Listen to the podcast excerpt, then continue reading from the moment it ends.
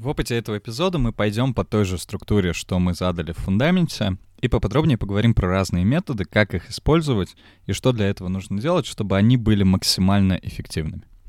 И начнем мы с осознанности и того, что вообще это такое и как этого добиться. Еще раз, осознанность — это когда ты отдаешь себе отчет в том, что ты делаешь, какие решения ты принимаешь, и почему ты принимаешь ровно эти решения, а не какие-то другие. Как ее добиться, это достаточно сложный и такой, может быть, даже более философский вопрос, потому что это не то, что есть, во-первых, у каждого человека, а во-вторых, это не то, что настолько распространено, как, например, там, не знаю, какие-то другие разные навыки и умения, о которых мы говорим чаще. Но при этом осознанность сейчас тренд последних лет, и очень многие стараются добиться этой осознанности.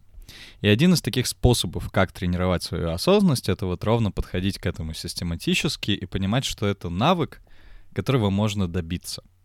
И чтобы отработать какой-то навык, ты, например, не можешь стать спортсменом или круто начать заниматься спортом за один вечер.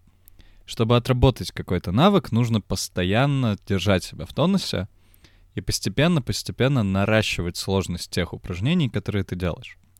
И начинать надо тоже не с подхода, например, там, к супер тяжелой штанге с одного раза, а постепенно, начиная там с меньшего веса, с меньшего количества повторов и так далее и тому подобное. Вот то же самое с осознанностью. Здесь есть набор определенных упражнений, начиная от медитации, заканчивая разными тестами или упражнениями в духе, например, там, как замечать поток своих мыслей, рефлексия по вечерам — или то, что ты выделяешь себе конкретное время, когда ты просто убираешь свой, например, телефон, все остальные вообще отключения, и пытаешься осознанно делать какое угодно дело, будь то, например, там мытье посуды или что-то более серьезное типа работы. И вот здесь, как бы, единственный верно под, работающий подход — это тот подход, который постепенно и систематически заставляет тебя осознанно подходить к разным вещам. И, наверное, мой совет будет такой, что постарайся делать это с вещей, которые тебя больше интересуют, чем, возможно, какие-то другие альтернативы. Мы все очень слабо осознанно реагируем на что-то. Не все, естественно, некоторые люди реагируют на это чуть побольше, более осознанно. У некоторых людей просто внутри есть какая-то осознанность, которая уже развита изначально, как, возможно, их талант или что-нибудь такое. Но, тем не менее, очень важно понимать, что это навык, который можно заработать. Да, есть люди, например, которые поют лучше, чем другие, но это не значит, что другие люди, которые поют на данный момент чуть-чуть хуже, не могут добиться больших успехов, возможно, чем другие люди. Поэтому систематичность и такой понятный подход — наше все. И опять же, начинать лучше с тех вещей, которые тебя интересуют, и постепенно переходить к более скучным вещам, в которых осознанность и свое внимание сохранить намного сложнее. Потому что, естественно, если ты начинаешь со сложного подхода, типа «я сейчас буду работать и не отвлекаться», то обычно для многих из нас работа не ассоциируется с каким-то замечательно веселым времяпрепровождением. Но при этом уже даже в моменты, когда мы достаточно интересно проводим время для себя, например, мы смотрим что-нибудь или находимся в группе людей, друзей своих там или с любимым человеком, мы очень часто отвлекаемся на какие-то вещи и не осознаем, не отдаем себе отчет в том, что происходит. Вот начиная с таких моментов, которые, может быть, чуть-чуть полегче, потому что тебе это естественным образом должно быть интересно, и ты самостоятельно выбираешь делать эти вещи вместо всего остального во время своего развлечения. Отдавать себе отчет в такие моменты, это может быть очень хорошей отправной точкой, с которой стоит начать, и дальше постепенно-постепенно переходить к более сложным задачкам, как мы переходим к более, например, тяжелым весам в спорте.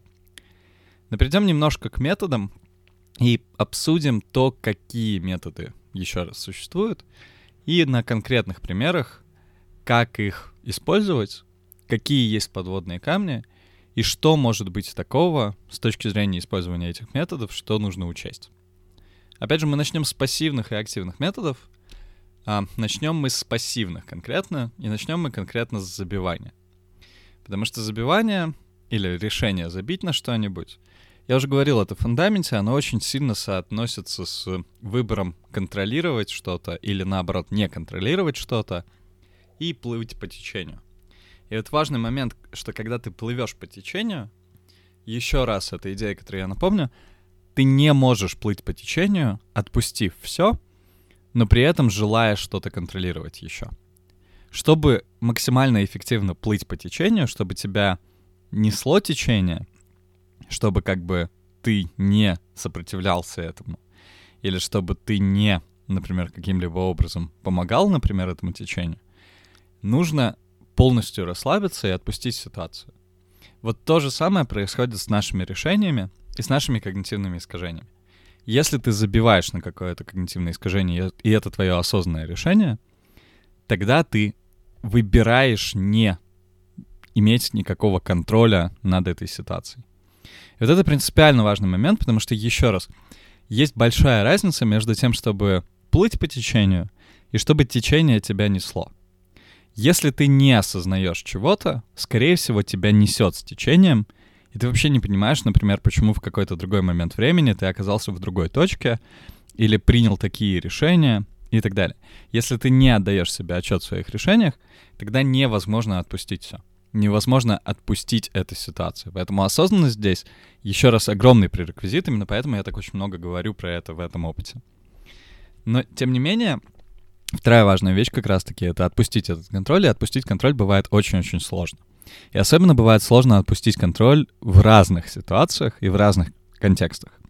И в этом смысле, когда мы говорим про забивание, это не должна быть универсальная техника, которая вот ты принял решение забить, и ты больше не возвращаешься к этому решению, например, на протяжении там месяца, года или какого-то другого промежутка времени. Решение забить — это очень краткосрочное решение — которые действуют, например, до изменения обстоятельств или до изменения твоего внутреннего состояния или чего-нибудь такого. Мы можем забить на время, но если мы забиваем на все время, то нам бывает очень сложно контролировать это наше решение и не возвращаться к идее контроля.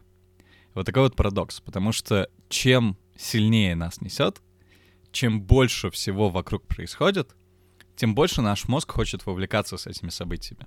И, например, если ты выбираешь не реагировать на людей как-нибудь реактивно, то есть, например, когда они тебе говорят что-то, ты выбираешь это внутри как-то себя интернализировать и не начинать на них, например, кричать, ругаться с ними, вставать в позицию и так далее.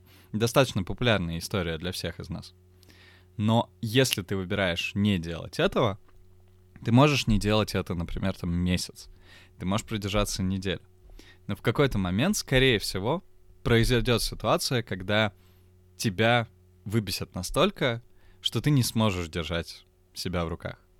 И это будет происходить, если ты не будешь контролировать внешнюю среду и пытаться минимизировать вот этот вот интеракшн, вот это вот взаимодействие с людьми, которые тебя выбешивают и так далее. Поэтому просто забить, еще раз, на какой-то промежуток времени. Хорошо, потому что да, действительно, можно отпустить контроль на какой-то промежуток времени. Но через какое-то время с большой вероятностью это заставит тебя задуматься еще раз о том, зачем ты забиваешь на что-то, и, возможно, решить, что забивание — это не моя стратегия, я должен переосмыслить ее еще раз. Смирение — немножко другая история. Я расскажу это на примере двух конкретных примеров, двух конкретных кейсов. Первый кейс — очень распространенная ситуация — можно далеко не ходить. Это то, что бывает, например, в рабочих обстоятельствах у многих. Когда ты начинаешь работать с людьми, особенно когда ты начинаешь работать с людьми достаточно плотно и мощно, очень часто возникает ситуация, когда какие-то профессиональные рамки могут немножко убраться из вашего диалога, и ты начинаешь общаться с человеком, например, там чуть в более тесном э, отношении, и попадаешь с людьми в разные контексты, например, когда вы начинаете обсуждать других людей, или ситуации вокруг, или что-нибудь такое.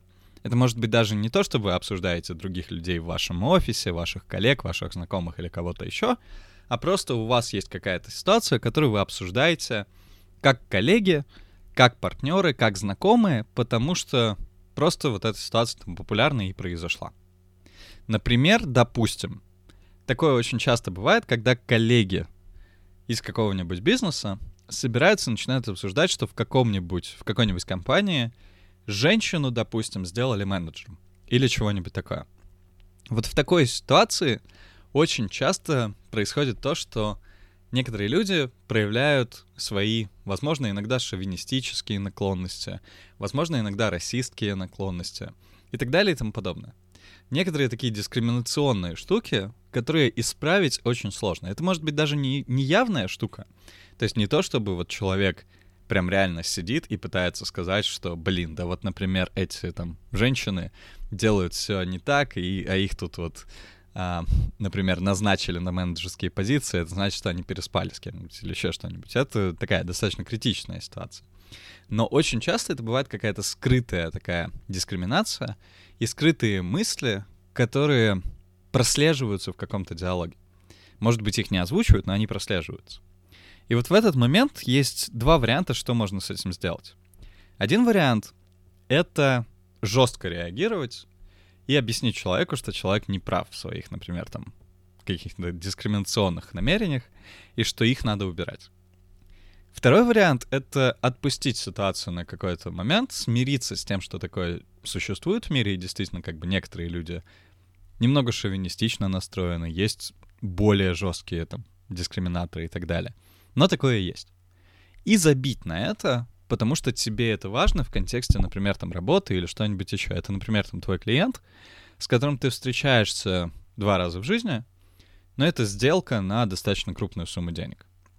И вот здесь выбор, конечно, за каждым. Здесь нет правильного и неправильного ответа. Это такая сложная социальная ситуация, потому что, с одной стороны, все такие подобные истории, возможно, стоит искоренять.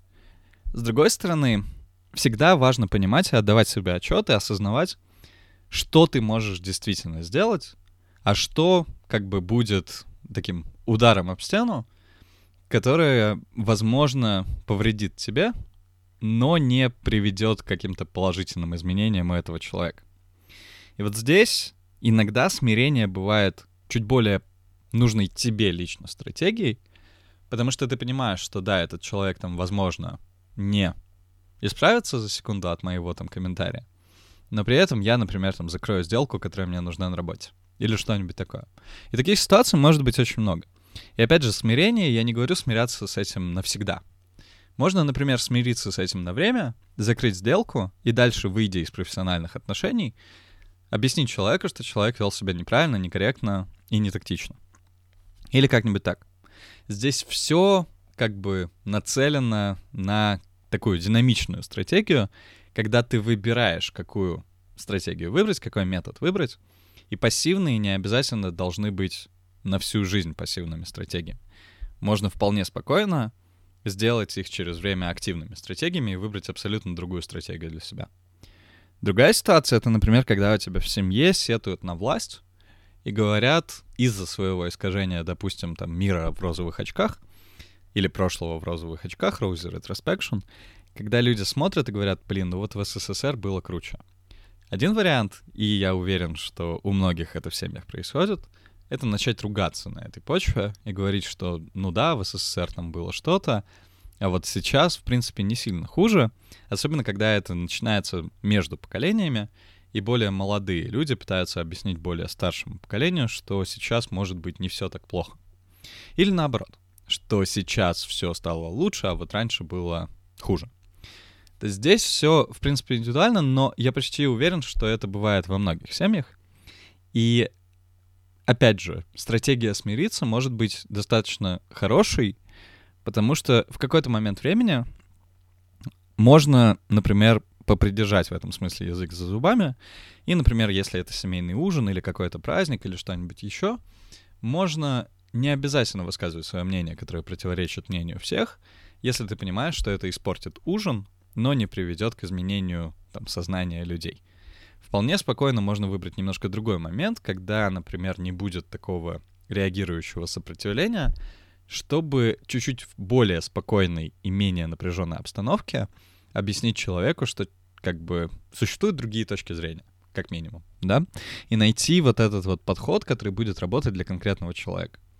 Вот как раз-таки пассивные стратегии, они кажутся таким очень чем-то бездейственным и чем-то, что не очень хочется делать.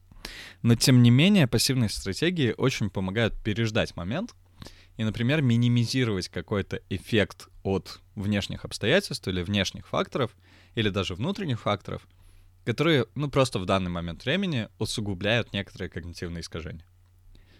Но перейдем к активным стратегиям.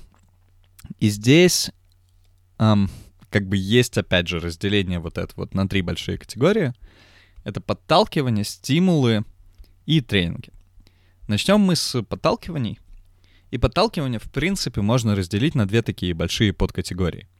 Это структурирование выбора и это описание опций выбора. То есть это то, как ты структурируешь информацию, чтобы человек понимал, что он может выбрать, или как ты помогаешь ему выбрать что-то, что нужно тебе, либо помогаешь себе выбрать то, что нужно тебе. Либо это какое-то предоставление информации для принятия решения, которое немножко по-другому, например, скрашивает какую-то ситуацию. И давай разберем на конкретных примерах. Тут дальше есть более детальное дробление. Оно все представлено в описании этого эпизода. Но тем не менее разберем каждый из них. Например, один из видов подталкивания в структурировании выбора, сейчас мы будем говорить в большей степени про это, это предоставление так называемой дефолтной опции. Это опция, которая у тебя идет в базовом варианте, и чтобы ее изменить, тебе нужно сделать какие-то шаги, предпринять какие-то действия. И такой пример очень явный. Это, например, привязывать к карте смс-оповещения сразу же при ее открытии. Это, в принципе, дополнительная услуга, которая стоит денег. Но во многих банках она идет как базовая опция, которая затем ты ее можешь отключить. Это ничего для тебя не стоит. Но тем не менее, из-за того, что это базовый набор, он тебя ставит в условия, когда тебе нужно предпринять какие-то шаги, чтобы избавиться от этой опции. И другой более такой яркий пример — это когда работодатель тебе открывает карточку своего банка, который выгоден ему, в котором у него зарплатный проект. От этого ты можешь тоже отказаться. Ты, в принципе, даже по законодательству нашей страны можешь получать зарплату в кэше. Но проблема в том, что во многих организациях либо тебя просят не переходить на кэш, либо базовая опция, которая у тебя есть, настолько хорошо навязана и настолько хорошо представлена сразу же, что ты, в принципе, не доходишь до решения поменять своего провайдера, например, банковских услуг. Другой тип подталкиваний — это упрощение, которое позволяет тебе, например, минимизировать какие-то действия, которые от тебя требуются. И один идеальный пример упрощения — это поставить какое-то приложение, которым ты хочешь пользоваться каждый день, на главный экран. Ну и, соответственно, наоборот. Ты можешь не упрощать, а усложнять что-нибудь.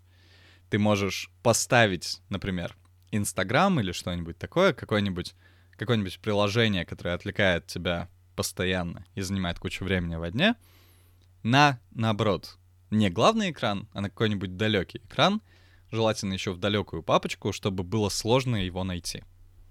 И это помогает нам либо пользоваться чем-то каждый день и принимать какое-то решение каждый день, либо наоборот не принимать какое-то решение так часто и, возможно, сократить наши привычки. Другая категория подталкиваний — это отсылка к общественному мнению. Например, очень часто в России любят говорить, что «а вот все делают что-то, а ты не делаешь чего-то».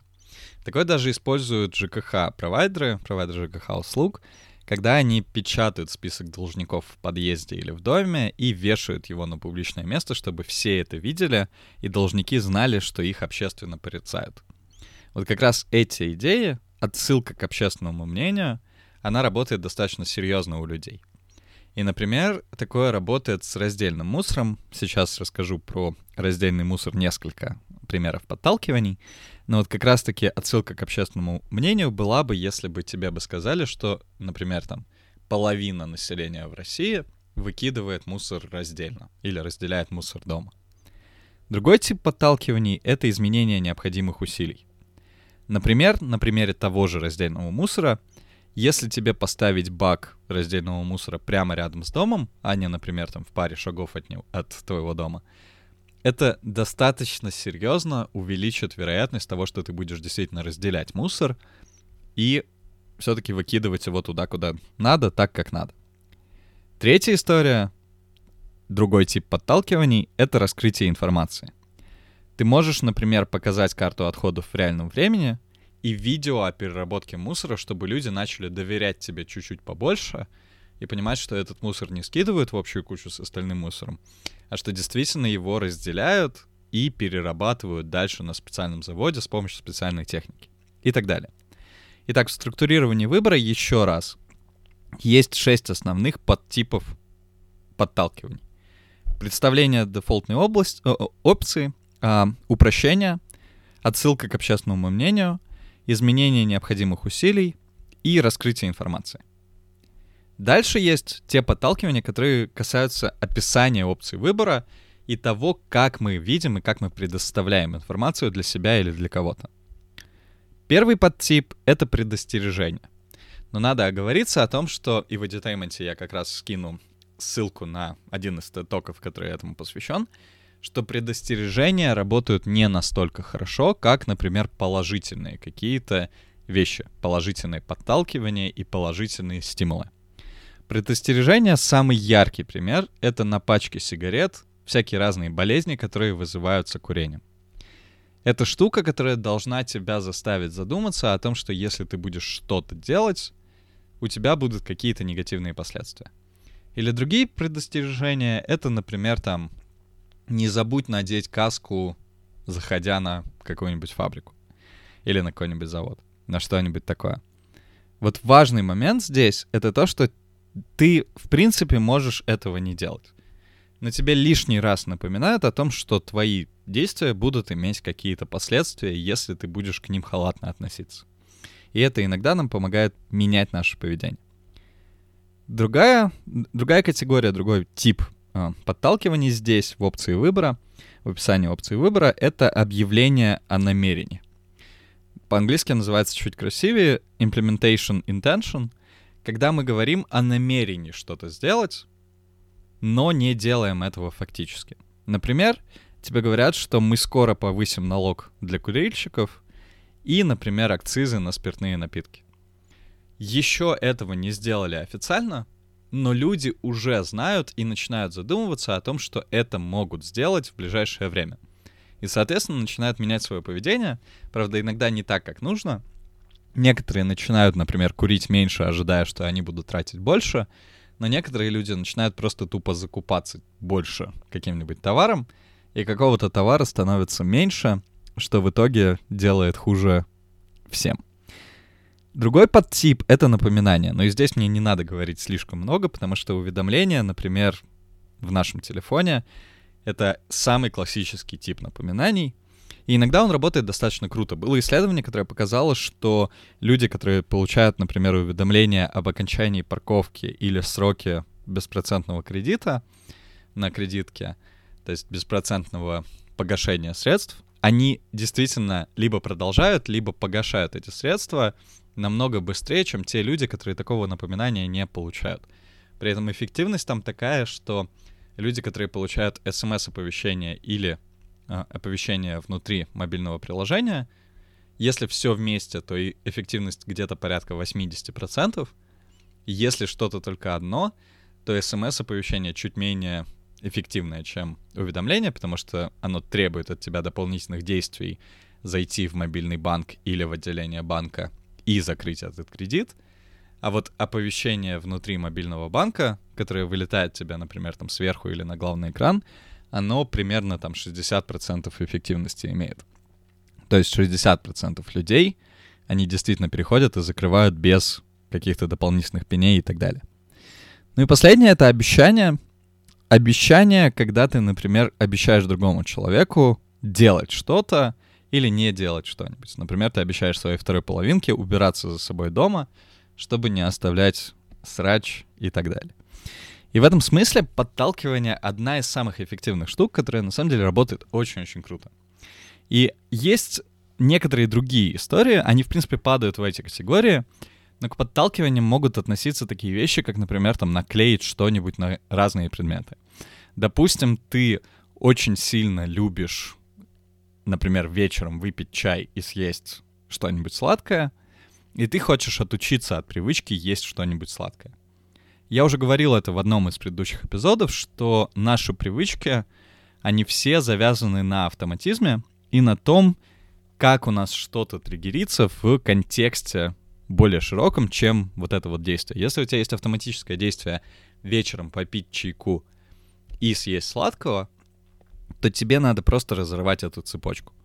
И вот как раз-таки подталкивание в этот момент времени — это идеальная штука, которая могут, может разобрать эту э, цепочку наиболее эффективным образом. Например, если на пачку сладкого в своем доме ты наклеишь просто красный, например, стикер и напишешь «Не ешь меня», ты типа потолстеешь или что-нибудь такое. Можешь просто проэкспериментировать с этим.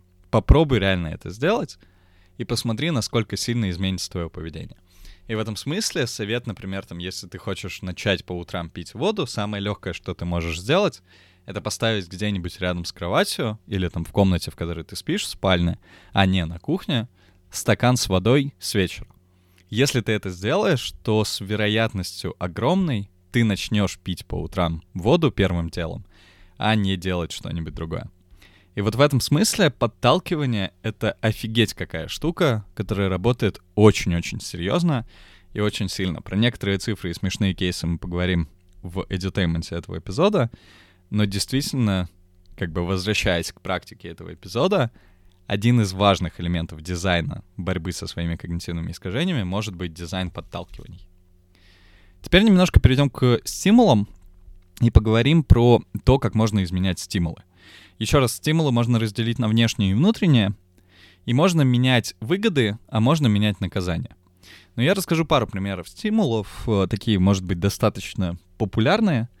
Например, один из внешних стимулов, которые нам ставят другие организации, другие люди, это такие акции типа, например, там «Гиги за шаги», «Гиги за сон» и все остальное. То, что заставляет нас принимать какое-то позитивное, ну или то, что считается позитивным, позитивный лайфстайл, чтобы заработать что-нибудь. Ну и конкретно здесь тебе дают дополнительный трафик в интернете на мобильный интернет. Либо ты можешь изменять наказание. И если ты изменяешь наказание, самый популярный пример — это когда у тебя государство вводит дополнительные налоги, акцизы на что-нибудь и так далее и тому подобное. Например, налог за курение, чтобы меньше людей начали курить. Ну и такой очень яркий пример из моего личного опыта — это когда, например, там в Сингапур ты приезжаешь, у тебя алкоголь стоит в любом баре где-то в 3-4 раза дороже, чем в любом баре в Москве. При этом мы говорим не просто там, например, сравнение дорогих баров в Сингапуре и каких-то средненьких баров в Москве, мы говорим где-то об одинаковой стоимости того и того.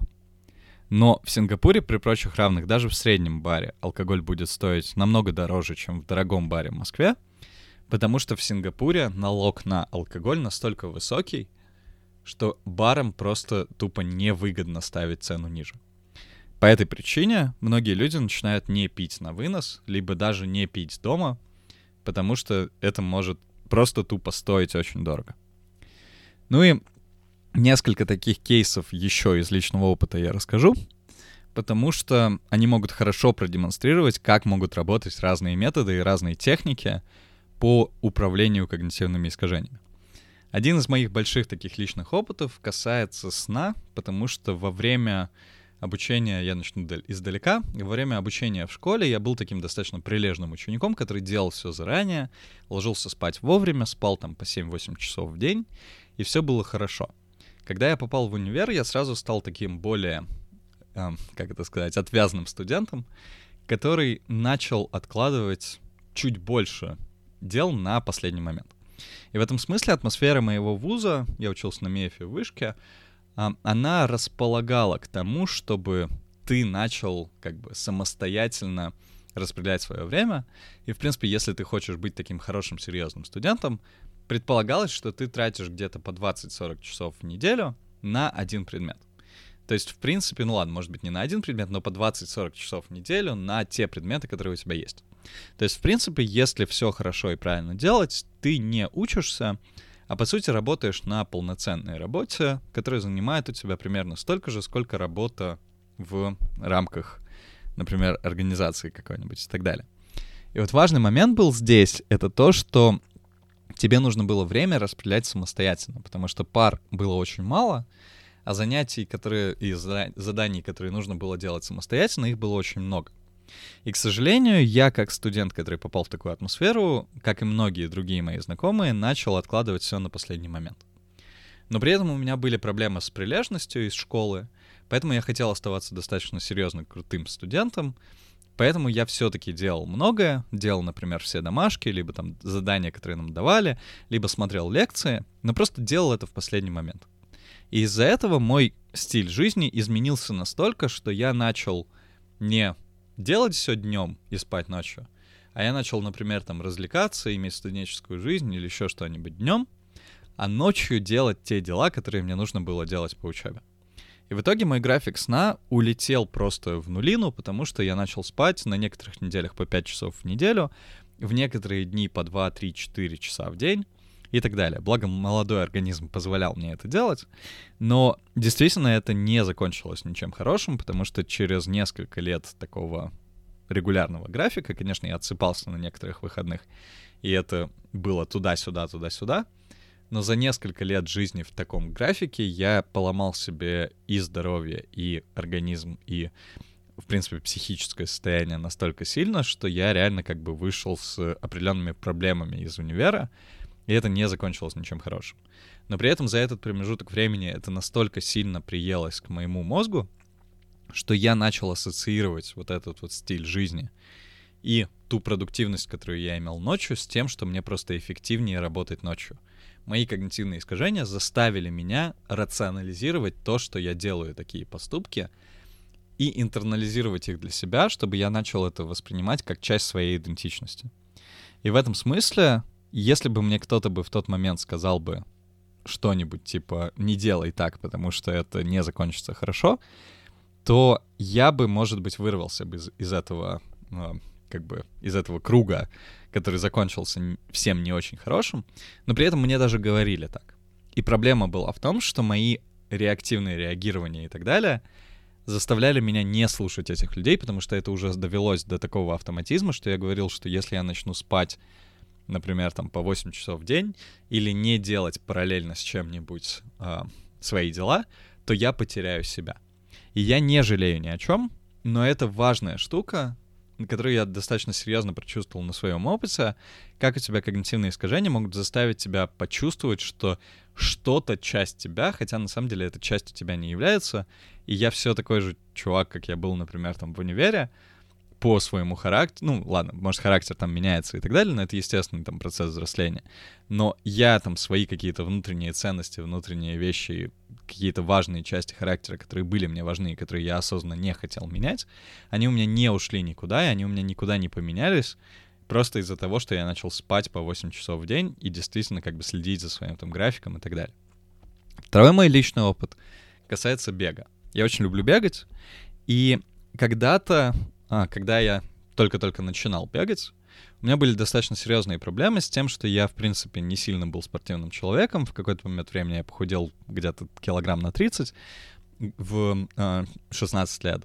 И из-за того, что потом, учась в университете, я не сильно занимался спортом, спортивная моя форма была никуда. Я много раз пытался как бы начинать заниматься спортом опять, но эти попытки очень часто разбивались реальность того, что ты пытаешься заниматься, а у тебя ничего не получается. И вот такое очень часто было с бегом, когда я пытался бегать и понимал, что мое среднее время там где-то на полминуты, на минуту выше, чем в среднем у ребят моего возраста. И я очень долго с этим боролся, потому что мой мозг сразу начинал включать защитные реакции и говорить мне, что, блин, надо бежать быстрее, надо пытаться мощнее разгоняться и так далее. Я очень много сил тратил в начале бега, на что мне не хватало как бы в процессе этого бега, чтобы я добежал до конца вообще, чтобы я не остановился и чтобы я бежал более-менее с равным темпом.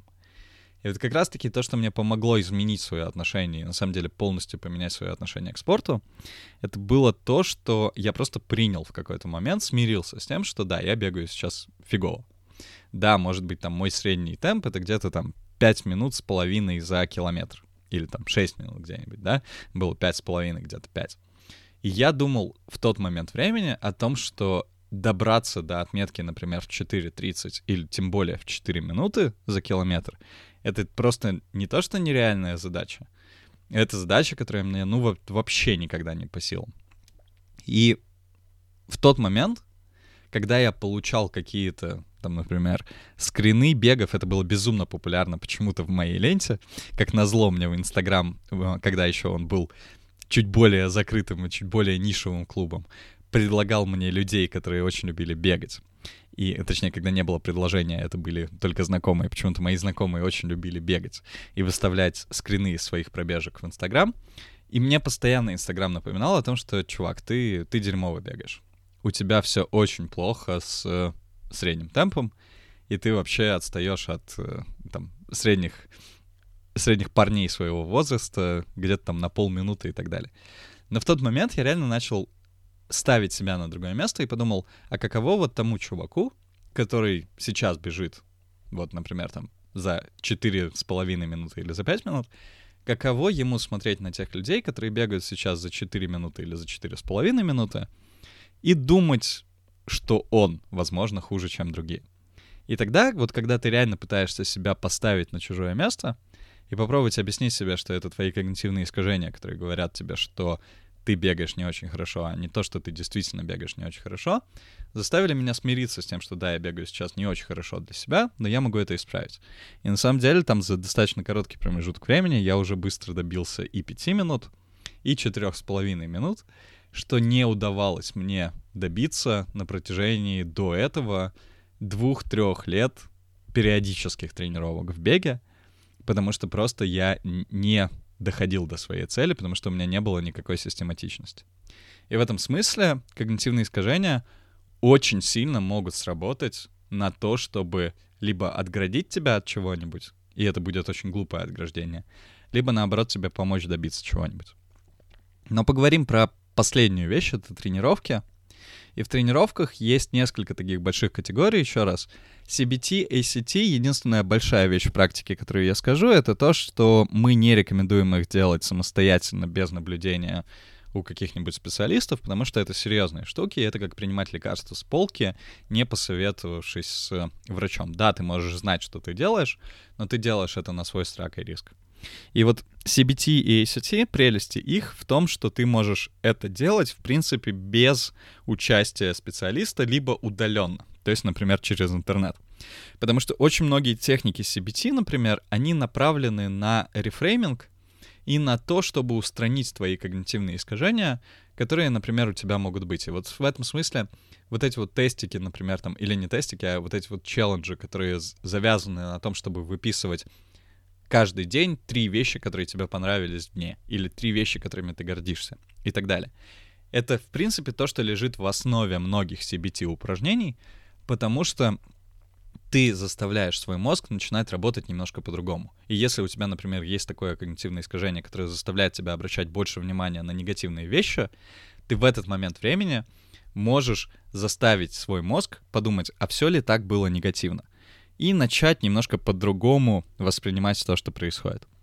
Но поговорим немножко про другие техники. И это, например, пауза, правила, специфические тренировки. И в специфических тренировках расскажу про рефрейминг и про симуляцию.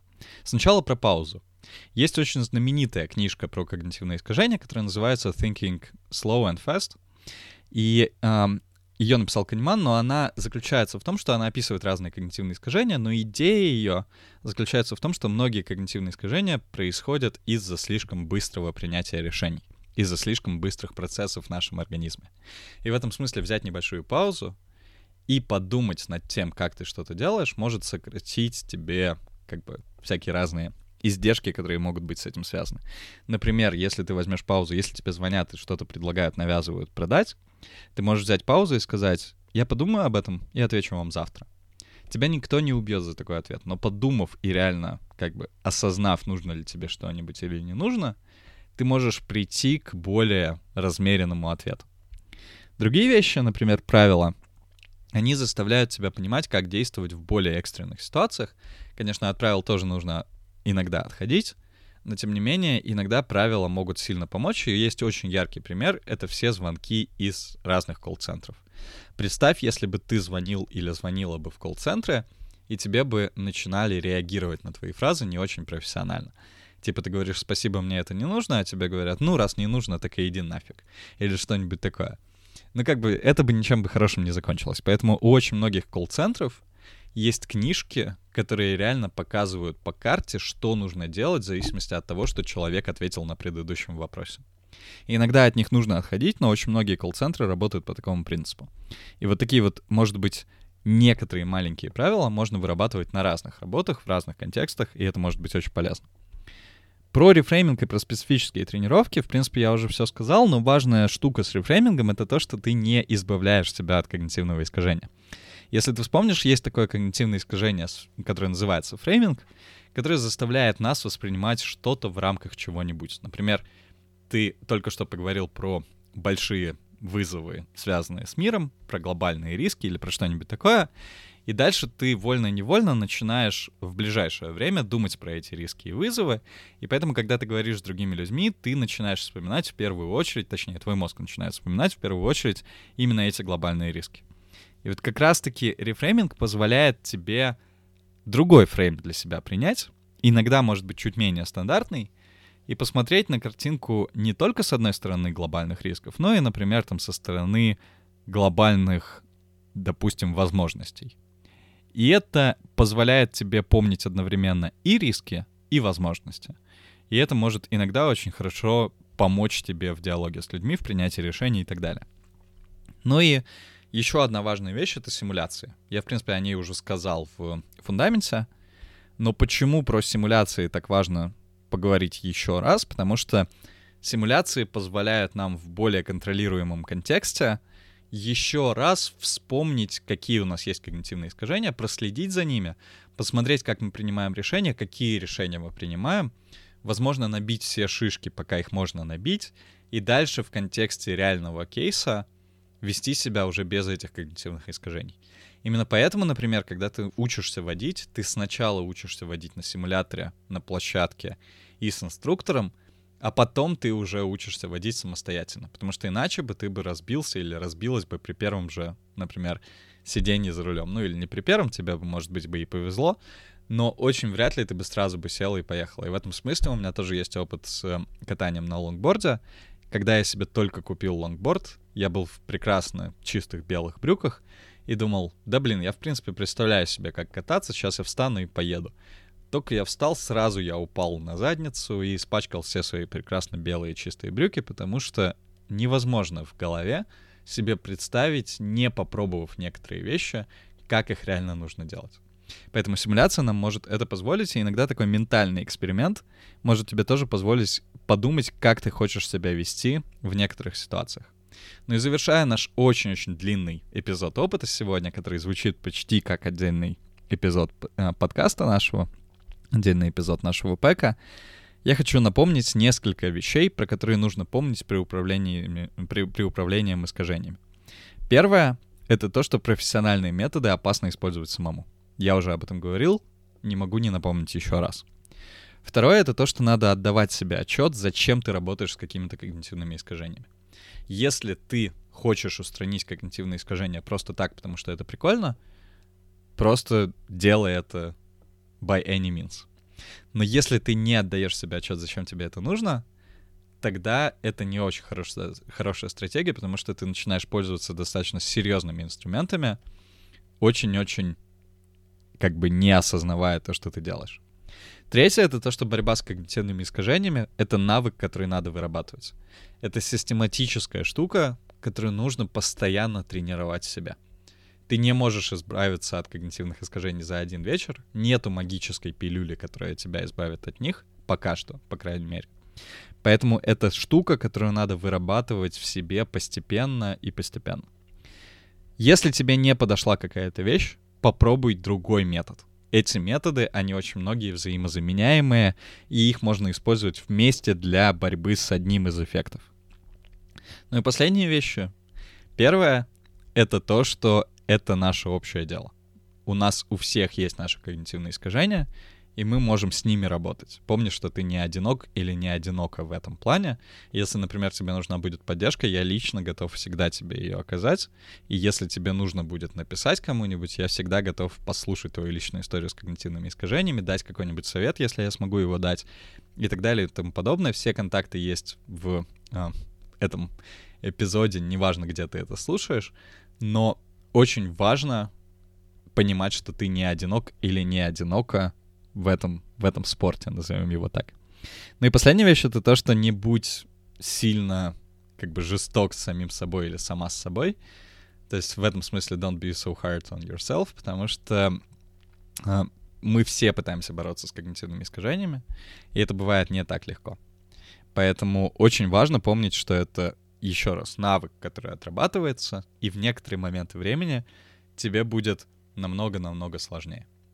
Ну и последняя штука, которую я скажу, это, в принципе, то, что я уже говорил в практике этого эпизода, но очень важно выбирать эти методы, исходя из цели и эффектов когнитивных искажений, нежели из конкретного когнитивного искажения. У тебя никогда не будет метода, который посвящен конкретному когнитивному искажению. У тебя будет метод, который посвящен конкретной цели, например, или конкретному эффекту от когнитивных искажений. Например, то, что ты реагируешь на других людей, может быть вызвано целой группой когнитивных искажений. Но исправлять тебе нужно и те вещи, которые вызывают эти когнитивные искажения, и тот эффект, который эти когнитивные искажения имеют.